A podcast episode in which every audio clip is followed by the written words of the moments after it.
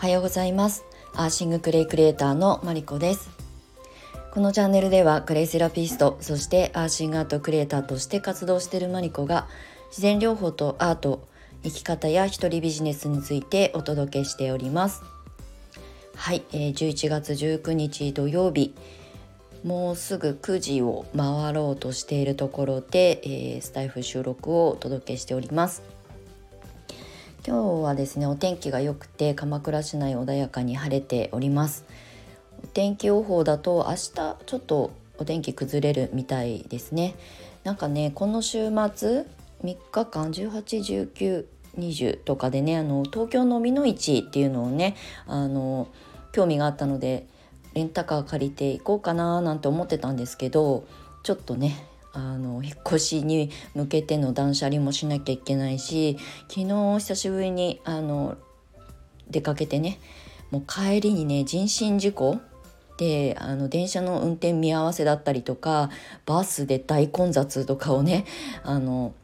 に巻き込まれてしまったのですごい疲れちゃったんですよね昨日帰ってきて。もう本当にすぐ寝ちゃったんですけど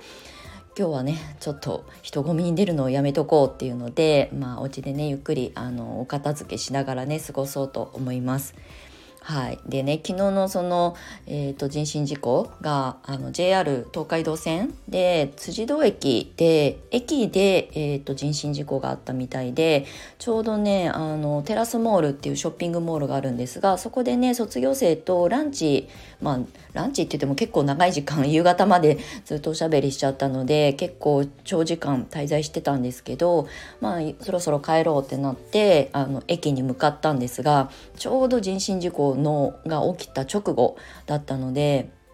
めちゃくちゃ駅構内が人であふれかえっててあこれはもういつね運転再開されるか分かんないから待ってるのしんどいなっていうのでバスで、えー、っとのまあ、すぐ近くの乗り換え駅の藤沢駅に戻ろうっていうふうに思って、まあ、バス乗り場にあの向かったんですよねもうバス乗り場もすっごい長蛇の列でタクシーを全然もう来ないしタクシー乗り場もすごい長蛇の列だったし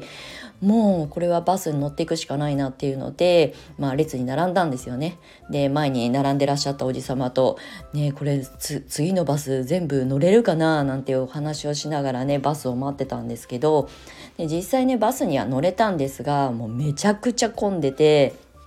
もうぎゅうぎゅう詰めすし詰め状態っていうのかな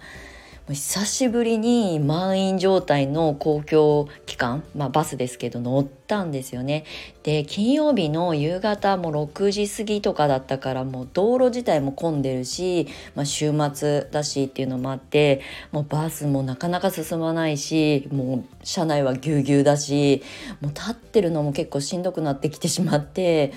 そんなねあの大混雑のあの公共機関に乗ることが最近もうほぼないのでもうそれだけでしんどくなってあの椅子には座れてなかったが立ってたんですけどもう途中でねもう立ってるのも嫌になってきちゃってあのちょうど端っこに立ってたのでちょっとねあのしゃがんでねあのまあ、人の邪魔にならないようにですけれども小さいこう階段みたいなところに腰掛けて座ってたんですけどもうねそのバスの中でもそうだけどもう、えーと、乗り換えでね次のバスに乗り換えなきゃいけなかったんだけどそこもすごい長蛇の列でタクシーで乗っちゃおうかなと思ったらタクシーもすごいまた長蛇の列で、まあ、隣駅だから影響してるんですよね。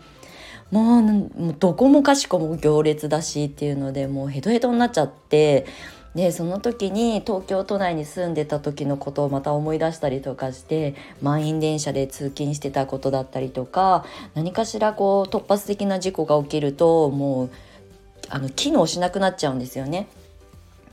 そうであの東京でちょうどあの311があった時代にえっ、ー、とまあ自宅はその時会社の近く、まあ、近くって言っても電車で通勤はしてたんですけど、まあ、歩いて帰れない距離ではなかったから、まあ、歩いて帰ったんですよね。もう電車もこう麻痺しちゃってるしその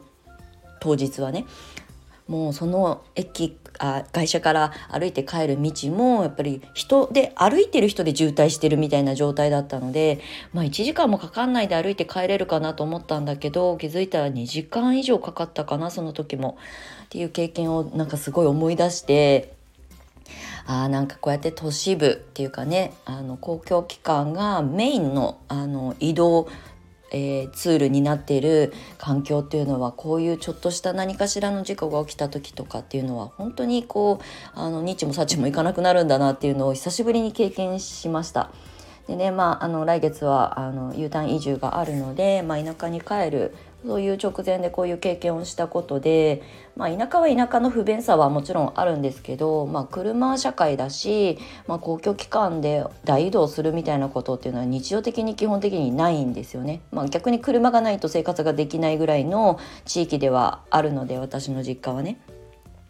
だけどこういうふうにあのバスでぎゅうぎゅう詰めにされたりとか、うん、公共機関が止まってしまってあの足止め食らったりとかっていうことはまあほぼないんですよね。まあもちろんそういう影響を受けるあの場所もね当然あの田舎だとしてもあるんですが私が住む地域あの実家がある地域はそういう、ま、あの町ではないのでもう別にねあの遠出あの電車に乗って通勤とかすることがなければあんまりそういうことに巻き込まれることもないのであもうなんか年齢を重ねるとこういう、まあ、事故にの影響を受けて巻き込まれたりとかするのも体力的にも結構しんどいなっていうのを昨日ね あの改めて感じました。なんか田舎暮らし万歳とかではないんですけどなんかねもうちょっと公共機関とかを通勤とかで使っている今あの暮らしでは私はないので自宅であの仕事をしているしあの人がすごくこう混み合う時間帯とかにあのそういうバス乗ったりとかっていうこともないのでぱりねこれからの自分の暮らし方とかもう散々東京で満員電車で通勤した経験もあるのでなんかね田舎暮らしで帰ってからまあしばらくはねぼーっとする時間の方が多くなると思うんですがこのタイミングでねそういう経験をもう一度したことであ今回の U ターン移住もまあ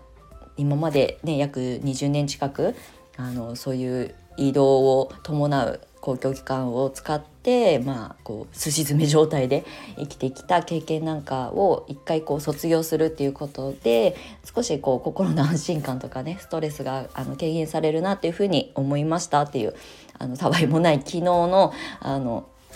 えーと、一日の経験の中で感じたことなのでまあもともとね田舎で生まれ育ってるからそもそも満員電車も大嫌いだったし、まあ、東京で働きたかったから我慢してあの通勤電車使ってましたけどまあ異常ですよね。東京のあの満員電車って世界的に見てもおかしい。もう100乗車率100%を超えるっていう路線があったりとかね。もう考えられないと思います。あの乗ったことがない人はね。でそういう環境の中でも私はなるべくこう乗車時間を短くしたくてあのえーと、会社のすぐ近くに家を借りて引っ越しを何度かしたりとかっていうことをあのして選択してたぐらいとにかく人混みが嫌いっていうことが明確に昨日改めて分かりましたというあのどうでもいいお話なんですけれどもなんかね田舎に帰ること年齢を重ねて高齢になると利便性があのいい都会の方が住みやすいって方もいると思うんですけど私は多分やっぱり育った環境が、まあ、田舎だったったっていうのがやっぱりそのままあの今40代になっても影響しているのでもう混雑してる場所がすごく苦手だしあとそういうところにいるとすごくストレスを感じるんですよね。そう待たされることも嫌いなんですよね。せっかちだっていうのもあるんですけどなんかそういう環境に自分の今特にこうストレスにあんまりこうあの襲われる環境で生活をしているわけではないのでなおさらそれが顕著にあの感じるんだなっていうふうに思いました。だからね自分が嫌だなと思う環境だったりとか、まあ、ストレスだなっていうふうに感じるものからできる限りちょっとずつこう卒業していったりとかあの手離れさせていくみたいなことって、まあ、生きる上でもとても大事心が喜ばないことを選択することをなるべくしたくないなっていうふうに改めて昨日は思ったよっていうお話でした。もちろんねあの自由にそういう選択ができない